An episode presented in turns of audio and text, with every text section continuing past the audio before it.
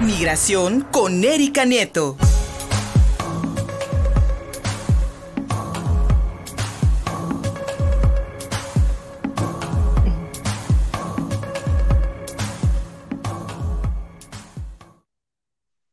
Siempre, nos enaltece y nos complace mucho recibir a nuestra querida Erika Nieto los martes para que hablemos de migración. Hoy con un tema delicado, eh, triste, por la muerte de un migrante poblano allá en la frontera, muerto a disparos por la, por la patrulla fronteriza. En lo que parece, mi querida Erika, una, un crecimiento eh, terrible en cuanto a las muertes y la violencia que se suscitan allá en la parte norte de nuestro país. Buenos días. Hola Luis, ¿cómo estás? Muy buenos días, muy buenos días para todo el auditorio de Contigo Puebla. Así es, un aumento eh, preocupante en la violencia, pero también en las muertes de migrantes pues, de cualquier nacionalidad, porque, bueno, sabemos que Puebla está eh, ocupando el quinto lugar, siempre ha ocupado el quinto lugar más o menos en el, número de, eh, de mano de obra que se va rumbo a los Estados Unidos. Pero bueno, pues sabemos que México también ocupa sus primeros lugares y que ahora eh, centroamericanos están llegando continuamente a la frontera norte. Y sí, tienes razón, en febrero pasado, Carmelo Cruz Marcos, migrante poblano originario del municipio serrano de Cuautempan, fue muerto a disparos en manos de la patrulla fronteriza mientras cruzaba el territorio de Arizona. Los agentes argumentaron que amenazó con atacarlos y que se vieron obligados a activar sus armas. Lo que se dice es que el migrante eh, habría tomado una piedra y habría querido lanzárselos a los agentes, eh, razón suficiente para que ellos empezaran a disparar en contra del poblano. Sus familiares en Puebla acudieron a los legisladores integrantes de la Comisión de Migración y Asuntos Internacionales para que se clame por justicia ante la autoridad norteamericana y es que hasta ahora pues no está resuelto este caso. Fíjate que organizaciones como WOLA, que son las siglas de The Washington Office on Latin America,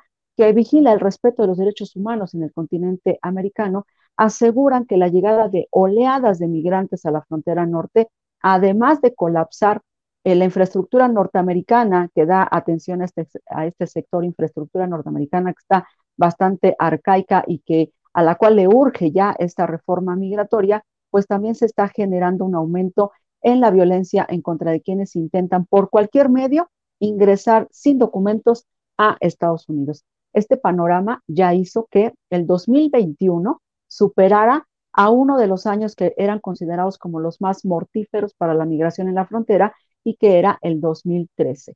Los abusos de autoridad, las muertes en los centros de detención, el uso de armas por parte de los agentes de migración, las detenciones arbitrarias y las muertes sin una razón confirmada, así, entre comillas, pues son el día a día en los diferentes puntos de vigilancia y eh, pues lo que encuentran también las organizaciones no gubernamentales que vigilan a lo largo de toda esta frontera. Además, a la deshidratación, a los ataques de animales salvajes, lo extremoso del clima, el ahogamiento en el caudal del río Bravo, pues ahora hay que sumar a la violencia como una razón más en las cifras de muertes de migrantes que desde el 2021 está registrando un aumento preocupante, según cifras de organizaciones no gubernamentales de Arizona y de Texas, que es principalmente donde se encuentran las organizaciones encargadas de recuperar los restos humanos a lo largo de la línea fronteriza. Desafortunadamente, todas estas cifras pues son variables entre las autoridades y las organizaciones, tanto de México como de Estados Unidos, y mucho tiene que ver,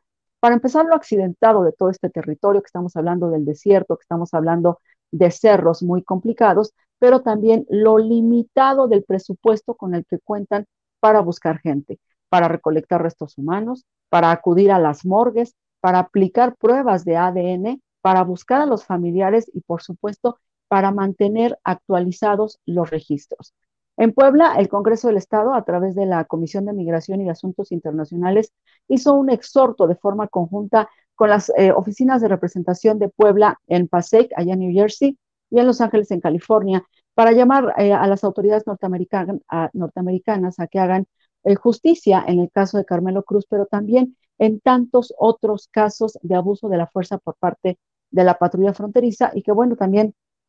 pues poco se sabe, poco se da a conocer y poco también llega a la justicia pues en México y allá en Estados Unidos. La presidenta de la Comisión de Migración y de Asuntos Internacionales del Congreso del Estado, Laura Ivonne Zapata, me comentó, el jueves pasado tuve la oportunidad de platicar con ella en el evento del Día del Migrante allá en el municipio de Coatzingo, Y lo que me decía es que lo que correspondía a la policía fronteriza era deportar al migrante a su comunidad de origen, pero en lugar de esto lo asesinaron a balazos. Por ello, en, su calidad de, presidenta de la Comisión de Inmigración, dijo, pues presentó un exhorto para que se esclarezcan los hechos, pero sobre todo para que cese la violencia en contra de los migrantes, porque dice el odio, la discriminación y el racismo prevalecen en todos estos casos de detención eh, entre los migrantes, pues que quieren cruzar eh, allá rumbo a Estados Unidos. La legisladora poblana aseguró que la patrulla fronteriza sigue abusando de su autoridad y violando los derechos humanos de los migrantes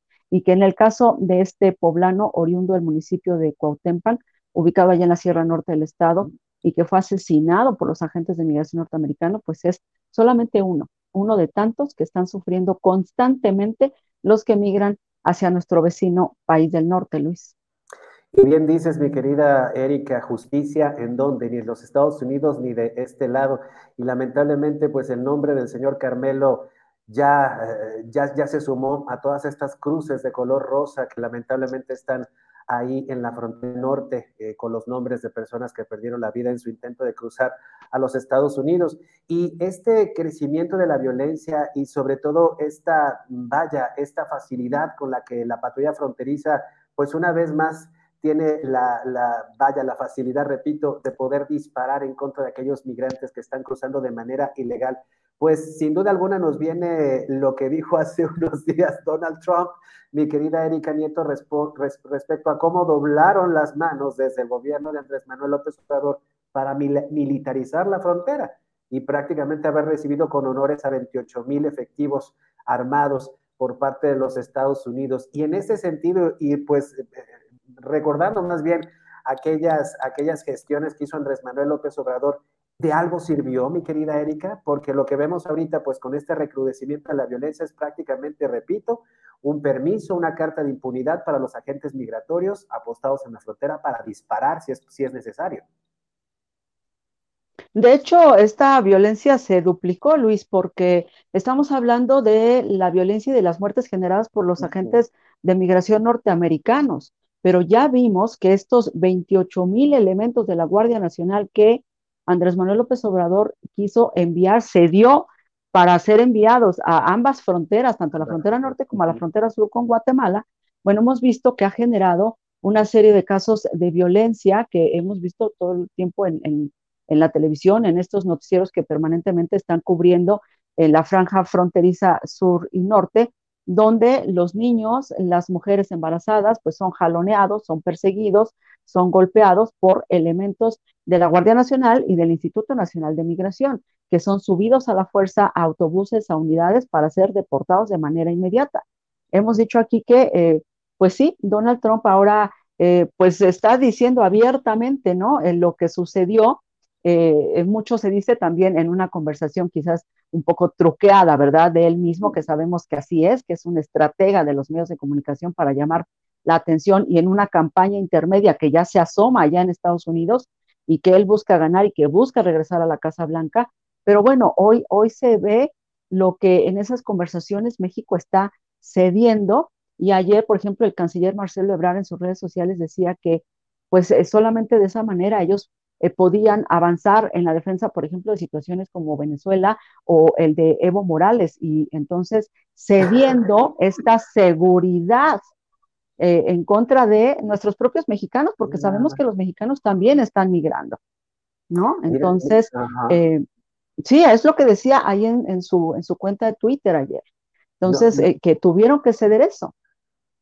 Pero fíjate que no lo sabía hasta ahorita, lo voy a revisar la cuenta de Marcelo Ebrard, no la, no, no, no, no la había leído, pero vaya que me, vaya, como ciudadano mexicano hasta cierto punto me molesta, tengo que, tengo que decirlo, porque ¿qué andamos nosotros cuidando Venezuela y cuidando a Bolivia y a Evo Morales eh, y, y, utilizando a nuestros migrantes como moneda de cambio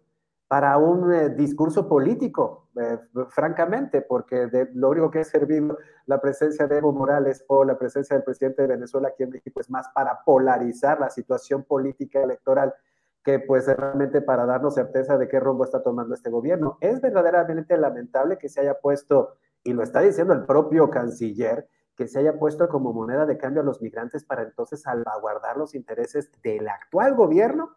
con los regímenes en Venezuela y en Bolivia. Qué terrible, Erika.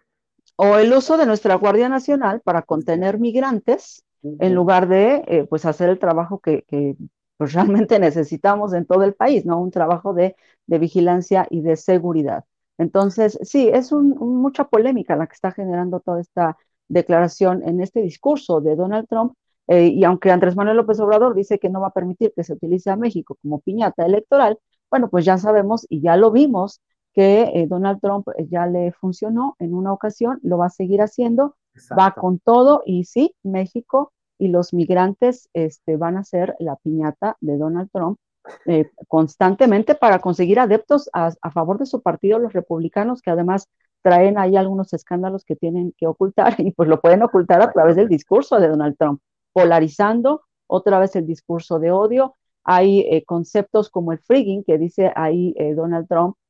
frigging México o algo así dice en su discurso, donde es una palabra completamente despectiva en contra de los mexicanos. Entonces, si eh, eh, nuestro presidente solamente atiene a decir, me cae bien y así es él, bueno, a, diferencia del canciller que dijo, está eh, polarizando con el discurso antimexicano que él, pues ya es, lo caracteriza, ¿no? Freaky México fue creo, que, lo que lo que dijo, así como un fenómeno, como maldito, es más o menos la traducción. Y, y pues lamentable porque lo que a, final de cuentas, lo que Donald Trump nos hizo ver es algo que ya habíamos comentado aquí, mi querida Erika, cómo el gobierno mexicano estaba cediendo completamente ante el plan migratorio eh, que, estaba impulsando entonces la administración Trump y cómo nuestro país se había convertido, como bien dijiste hace algunos años, en ese hermoso muro, grandote, grandote y bello, para entonces contener no solamente la migración centroamericana de otras partes del mundo, Erika, sino también la propia migración mexicana, que como bien dices, permanece apostado en la frontera en su intento por pasar al norte. Ya está el caso del señor Carmelo, que lamentablemente perdió la vida en el intento. Mi querida Erika Nieto, como siempre, agradecidos de poderte ver y escuchar, amiga, para no extrañarte una semana, ¿dónde te hallamos? Gracias, Luis. Pues pueden revisar esta opinión en la página de municipiospuebla.mx, también en la página de contigopuebla.mx, ahí la van a encontrar, o simplemente seguirme en redes sociales en arroba erinife en Twitter, ahí van a encontrar toda la información sobre inmigrantes. Y ahí te buscamos, mi querida Erika. Gracias. Pausa y seguimos contigo Puebla. Gracias. Seguimos contigo Puebla.mx a través de YouTube, de Facebook y en Twitter. En las tres redes sociales nos encuentras como Contigo Puebla. Regresamos con los deportes. Síguenos en Facebook y en Twitter. Estamos contigo, Puebla.